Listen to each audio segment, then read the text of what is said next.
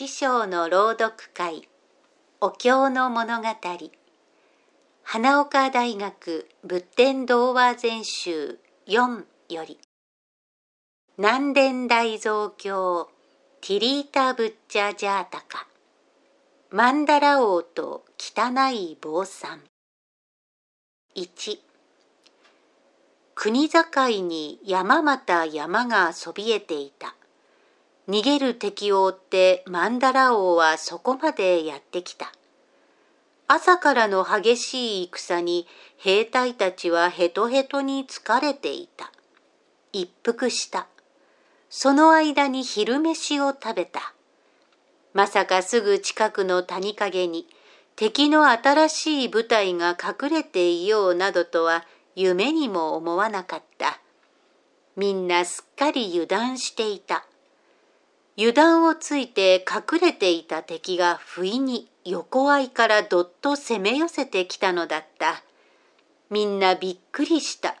みんな慌てた。押し合いへし合い割れがちに逃げた。自分が助かるだけが大事だった。人のことなど構ってはいられない。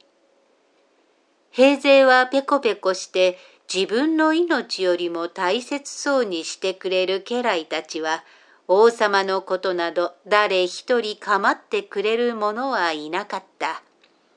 マンダラ王は一人取り残された。逃げ遅れた。危ないところだった。だが幸い、飛び乗った白い象は足が速い上に頭がよく、みんなの逃げる方向へ逃げないで曲がり道で林の中へ駆け込み、素早く茂みに姿を隠してくれたので、敵に捕まらずに済んだのだった。ありがとよ。お前は命の恩人だ。マンダラオは白い象の背中を撫でながら言った。家来だと言っても、いざとなれば何の頼りにもならないことを今日ほどはっきり思い知らされたことはない。人間って寂しいものだね。引き返せば危険なので遠回りをして帰るつもりで林の奥深くへ進んでいった。夜になった。明るい月夜だった。いくつ山を越えただろうか。いくつ谷を渡っただろうか。だが行けば行くほど山はますます深くなるばかりでどうしても帰る道が見つからない。それに食べ物は何も持ち合わせていなかった。腹が減った。ペコペコだった。しかしマンダラ王は腹の減ったのは辛抱できた。できないのは喉の渇きだった。カラカラに乾いて死にそうだと言っても大げさではなかった。ああ、水が欲しい。一雫でもいい。マンダラ王は苦しそうにあえいだ。白い象は気の毒そうな顔をして立ち止まった。耳を澄ました。月夜の山は怖いほど静かだった。ひそとも音がしない。すると白い象は急に駆け出した。山を横切った。山を駆け下りた。時々立ち止まって聞き耳を立てた。どうしたというのであろうか。2耳のいい白い象は遠くかすかに滴り落ちる水の音を聞いたのだった。夜がしらじらと明け始める頃、かなり広い谷間に出た。谷間の木の下にみすぼらしい小屋が立っていた。水の音はその小屋のあたりから聞こえてくるらしい。白い象は嬉しそうにマンダラを小屋へ連れて行った。修行している坊さんの小屋らしいね。ありがとう。人が住んでいるのだからきっとどっかに水があるに違いない。坊さんはいなかった。象から降りたマンダラ王は水亀を探したが見当たらない。あっちこっち探し回った末、小屋のそばの茂みの陰に井戸を見つけた。象の聞いた水の音は湧き水が井戸へ滴り落ちる音だったのだ。わ、あったあった水だ水だだがいくら探しても水を汲み上げる縄も鶴瓶も見当たらなかった。汲み出せない。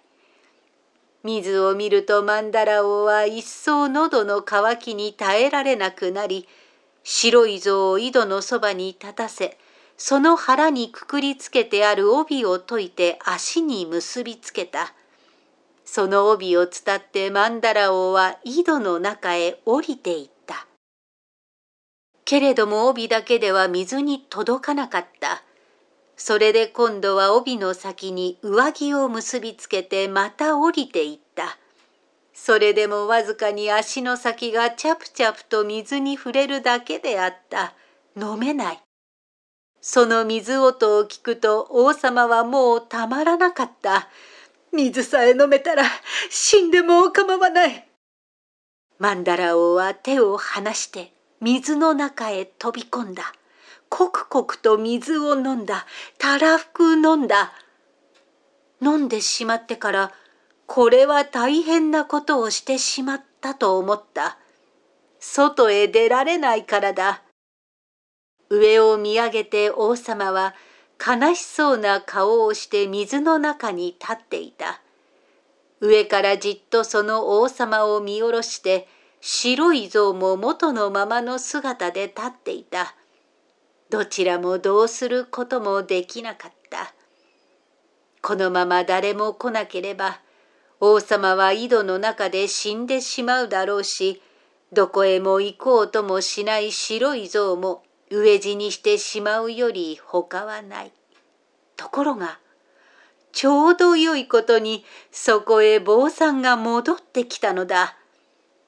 坊さんは飾りのついた白い象の姿を見て、すぐ王様がお見えになっていると知ったが、肝心の王様の姿が見えないので、白い象のそばへ寄ってきた。そして井戸の中に立っている王様を見ると驚いて、どうされたんですか？と訳を聞いた。王様は訳を話した。早く帰ってきてよかった。マンダラ王様。じきにお助けしますから、ご心配なさいますな。ちょっとお待ちください。とマンダラ王は慌てて言った。助けていただいても、あなたが敵の国の坊さんなら、私は隣の国へ突き出されて殺されてしまいます。そんなことなら助けていただかずに、ここで死んだ方がましです。あなたは私の敵ですか？味方ですか？あなたは仏様の教えをお聞きになったことがないようですね。仏の弟子である坊さんには敵も味方もありません。困っておられる方がおられると、助けてあげずにいられないだけのことです。ただそれだけですから、安心してください。坊さんははしごを持ってきて井戸の中へかけてくれた。手を差し伸べて疲れ切った王様を引き上げてくれた。小屋へ連れて行って寝かせ、冷えた体をこすってくれた。麦の粥を作って食べさせてくれた。おいしい果物をたくさん出してくれた。心のこもった優しいいたわりを受け、二日ほどゆっくりそこで休ませてもらった王様は、見違えるほど元気になり、町へ来たらぜひ城へ来てください。と言って白い象に乗って帰っていった。みちみち同じ人間でありながら人に対してあんなに温かい心が持てるのは仏の教えを聞いて修行しているからに違いないと思った。仏の教えにひどく心を惹かれた。そのことばかり考えて帰っていった。3それから2ヶ月ほど後のある爽やかな朝のことだった。マンダラ王は御殿の窓を大きく開けさせ、庭越しに町の通りを眺めながら、今まで自分を捨てて逃げた家来たちに一言の不足も言わずに来れたのは、あの坊さんのおかげだと思った。人を責める前に自分の心を整えなければならない。そしてその心を磨いてくれるという仏の教えを聞きたいなと思った。その時、マンダラ王は町の家々を托発して回っているみすぼらしい坊さんの姿にふと目を留めると、あ、あれはあの坊さんに違いない。というなり自分で駆け出していった。托発は坊さんの大事な修行だ。間違いもなく、それは山で出会ったあの坊さんだった。マンダラ王はまるで子供のように喜んで、坊さんを無理に城の中へ連れてきた。広間へ通し、白い傘をかざした王座に座らせ、自分のために作られたごちそうを出して食べさせ、修行に必要なものはすべて整えますから、ここにとどまって、仏の教えを聞かせてほしいと頼んだ。王様は山での出来事を誰にも話していなかったので、白い像の他は知っている者はいなかった。だから家来たちは、王様は気が狂ったのではないか？なぜあんな汚い坊さんを大事にするのだ？といぶかり、ぶつぶつ不平を言った。大臣はその不平を王子に伝え、王子から王様に忠告してもらうように頼んだ。王子は早速王様のところへ行って、あの汚い坊さんを早く追い出してくれないとみんなの不満は収まりません。と言った。王様は黙って家来たちを広間に集めた。そして言った。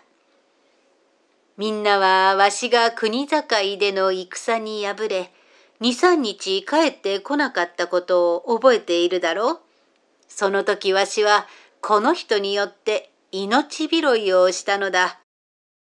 そして初めてその出来事を詳しくみんなに話すと続けて言った。その受けた大きなご恩に報いるためには、わしはこの国全体を送っても足りないと思っている。恩に報いることも大切だが、それよりももっと大事なことをこの人は教えてくれた。それはいざとなれば自分のことしか考えない冷たい心の代わりに難儀をしている人があれば自分のことなど考えないで助けてやらずにいられないという温かい心を持つということだ。それこそ仏の教えだそうで、わしはこの方にしばらくここにいてもらって、みんなと一緒にその教えを学び、この国の人がみんな心と心を温かくつなぎ合わせた立派な国にしたいのだ。身に覚えのあるものは言うまでもなく、みんなは急に汚い坊さんが尊く見え、目を光らせてじっとその顔を見上げた。南伝大蔵経ティリータ・ブッチャ・ジャータカ。マンダラ王と汚い坊さん。おしまい。